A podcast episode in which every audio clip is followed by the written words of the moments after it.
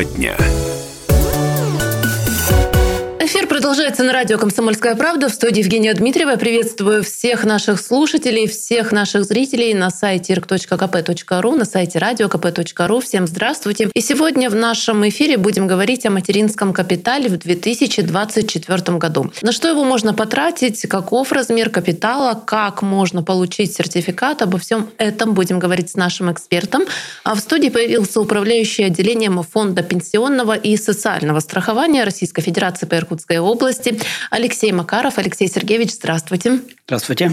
Я предлагаю начать э, с таких базовых вещей и напомнить нашим слушателям, э, всем, кто сейчас настроен на частоты 91,5 FM эм в Иркутске, в Братске на 99,5, кто имеет э, сегодня право на получение материнского капитала. Спасибо. Очень важно, наверное, что мы эту тему обсуждаем в год семьи. И, наверное, эта мера социальной поддержки одна из таких базовых, которая распространяется на всех жителей Российской Федерации. Вы знаете, что она начала свое действие с 2007 года, и как раз вот с 1 января 2007 года был введен семейный материнский капитал при рождении второго ребенка. В развитии уже в 2020 году э, материнский семейный капитал также распространяется и на первого ребенка. На сегодняшний день мы уже имеем проиндексированный размер э, материнского семейного капитала, и он составляет э, на первого ребенка 630 тысяч рублей, а на второго ребенка 800 733 тысячи рублей. А может ли в отдельных случаях а, получать не мама ребенка, как это да, обычно бывает капитал, а отец, например, и в каких случаях?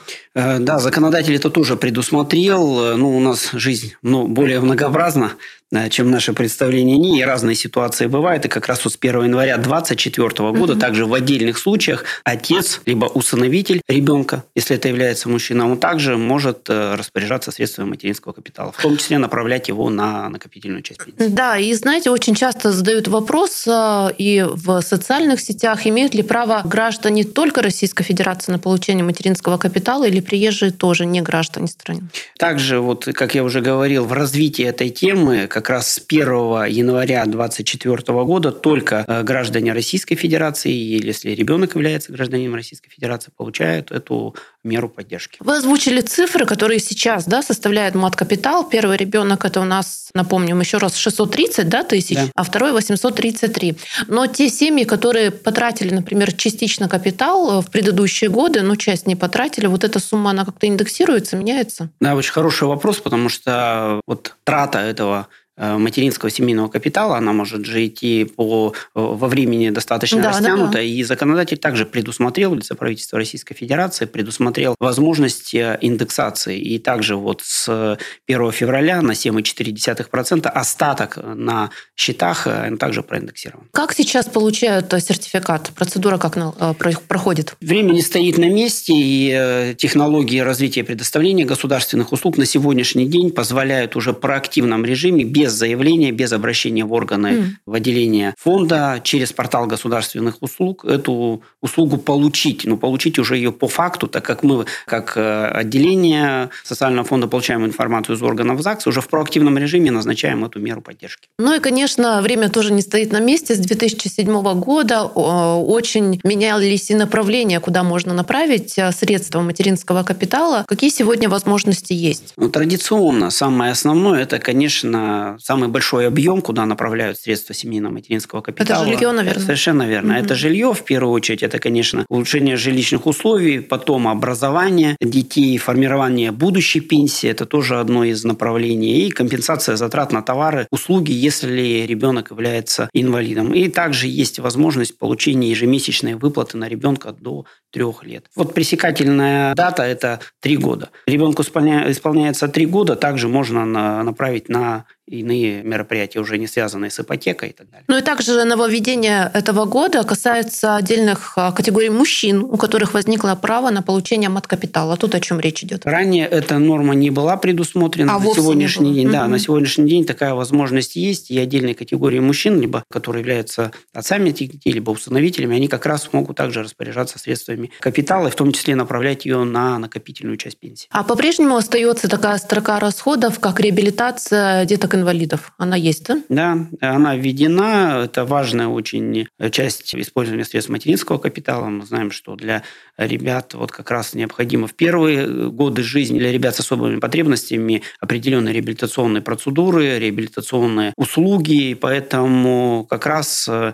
возможность э, такая на сегодняшний день имеется. И мне кажется, что еще со времен введения мат-капитала появились а мошенники, которые пытаются обналичить мат-капитал, чтобы получить живые деньги. Это запрещено. Люди у нас очень талантливые, и при появлении различных мер поддержки со стороны государства появляется ряд людей, которые хотят э, заработать на этом, в том числе различными мошенническими схемами. Э, я хочу сказать и предостеречь всех тех, кто хочет поучаствовать в этой схеме, как особенно лиц, которые получают этот семейный материнский капитал, что любое участие в таких схемах это является очень сомнительным занятием и, безусловно, будет трактоваться как э, соучастие в преступлении. Ну, причем наказание грозит не только тем, кто обналичивает, но и а, тем, кто пытается свой капитал обналичить обеим сторонам. Совершенно верно. Ну, с 2007 года уже определенная практика сложилась, и мы в средствах массовой информации зачастую да. видим, что правоохранительные органы достаточно жестко реагируют на эту тему. Ну, наверное, это очень правильно, потому что деньги детей, и нельзя на этом наживаться. Тоже важный момент по поводу распоряжения материнским капиталом, можно ли сразу его направлять на какие-то определенные цели или важно ждать, пока ребенку исполнится три года? Можно не ждать. Есть ряд позиций, которые можно реализовать сразу. Ну, угу. во-первых, это, конечно, погашение ипотеки не дожидаясь возраста трехлетия ребенка, компенсация затрат на услуги и товары для реабилитации ребенка-инвалида, о чем мы с вами говорили, дошкольного, дошкольное образование и присмотра за детьми. И очень важная, наверное, тема, это касается особенно тех э, семей, которые находятся и нуждаются, с учетом адресности и нуждаемости в средствах, они могут также направлять средства материнского капитала на ежемесячные выплаты. Угу. И тут тоже, кстати, есть изменения, новшества, то, что касается ежемесячных выплат. Да, тоже важное изменение. Если ранее это касалось периода, в течение которого можно обратиться в течение трех месяцев, то угу. теперь в течение шести месяцев после рождения ребенка, и выплата уже будет осуществлена как раз за весь этот период шести месяцев, и далее уже до трех лет включительно. Сумма составляет для южных территорий нашей Иркутской области 14 800 рублей, а для северных территорий 19 321 рубль. Но э, хочу обратить внимание, что эта мера поддержки также осуществляется, как и большинство мер социальной поддержки, с учетом адресности и нуждаемости. Только те семьи, в которых доход ниже двухкратной величины прожиточного минимума, могут претендовать на эту выплату. Ну, то есть просто так, если хочешь дополнительный себе доход, не получится. Да, эта мера поддержки как mm-hmm. раз направлена на э, те семьи, в которые нуждаются в особой заботе государства. По поводу погашения ипотеки вопрос актуальный, потому что, ну, и показывает статистика, что очень много э, молодых семей семей, не только молодых, оформляют ипотеки. А как тоже происходит процедура? Обязательно ли через социальный фонд это делать или напрямую с банком можно работать? Здесь также для молодой либо не молодой семьи путь взаимодействия, он максимально упрощен. Граждане обращаются в кредитную организацию, банк. У нас заключены с ними соглашения соответствующая информация уже поступает нам, и мы в рамках уже проактивного взаимодействия осуществляем э, все, всю поддержку, которая нужна семье в рамках э, погашения ипотечного кредита. А еще забыла вас совсем расспросить по поводу ну, неких статистических данных, ну, потому что мы понимаем, что материнский капитал – это популярная мера поддержки, да, многие семьи пользуются ей. Но все-таки подсчитывали за вот это продолжительное время с 2007 года, сколько семей в нашей области, именно в нашей, получили материнский капитал? Конечно, эта статистика ведется в постоянном режиме. Вот начиная с 2007 года 267 тысяч семей Иркутской области воспользовались, получили материнский капитал. И общий объем, который на сегодняшний день распоряжения, это 80 миллиардов. То есть 220 тысяч семей уже распорядились средствами материнского капитала. Ну, в завершении нашей беседы я предлагаю напомнить слушателям, как они могут узнать информацию, то, что касается материнского капитала, получить консультацию. Вот все, что в ведении социального фонда России по Иркутской области, как узнать данные? Ну, у нас множество каналов взаимодействия с гражданами. Э, безусловно, первый, наверное, самый удобный – это официальный сайт СФР сети интернет. Также мы присутствуем, в, у нас есть свой телеграм-канал, как центрального аппарата, федеральный телеграм-канал, так и наш региональный, где мы выкладываем в том числе и какие-то региональные особенности. Многоканальный телефон 8 801 миллион единиц – это первая линия, и граждане могут узнать абсолютно любую информацию, касающуюся деятельности социального фонда, в том числе по истории с семейным материнским капиталом. Ну и если есть необходимость, в муниципальных образованиях у нас расположены клиентские службы, граждане туда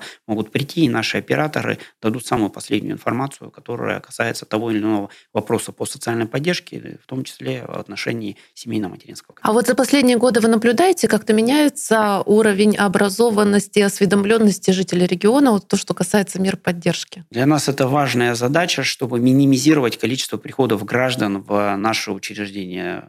Все переходит в проактив, мы максимально возможно осуществляем взаимодействие с нашими партнерами и получаем информацию э, в рамках межведомственного взаимодействия. Зачастую, вот как, э, например, в, по семейному материнскому капиталу, человеку даже не нужно обращаться. Информация приходит из органов ЗАГСа, мы уже проактивно осуществляем э, назначение материнского семейного капитала. Конечно, для нас большая задача – это сокращение прихода людей в наши клиентские службы, взаимодействие с ними через портал государственных услуг. У нас практически все услуги уже заведены туда. Человек может 24 на 7 из любой точки там, Иркутской области, например, подать заявление по той или иной мере поддержки и получить соответствующую услугу. Но клиентские службы продолжают работать. Во-первых, потому что у нас контингент особый. Есть люди, которые старшего возраста, они еще полностью владеют государственными услугами, либо им проще прийти в клиентскую службу.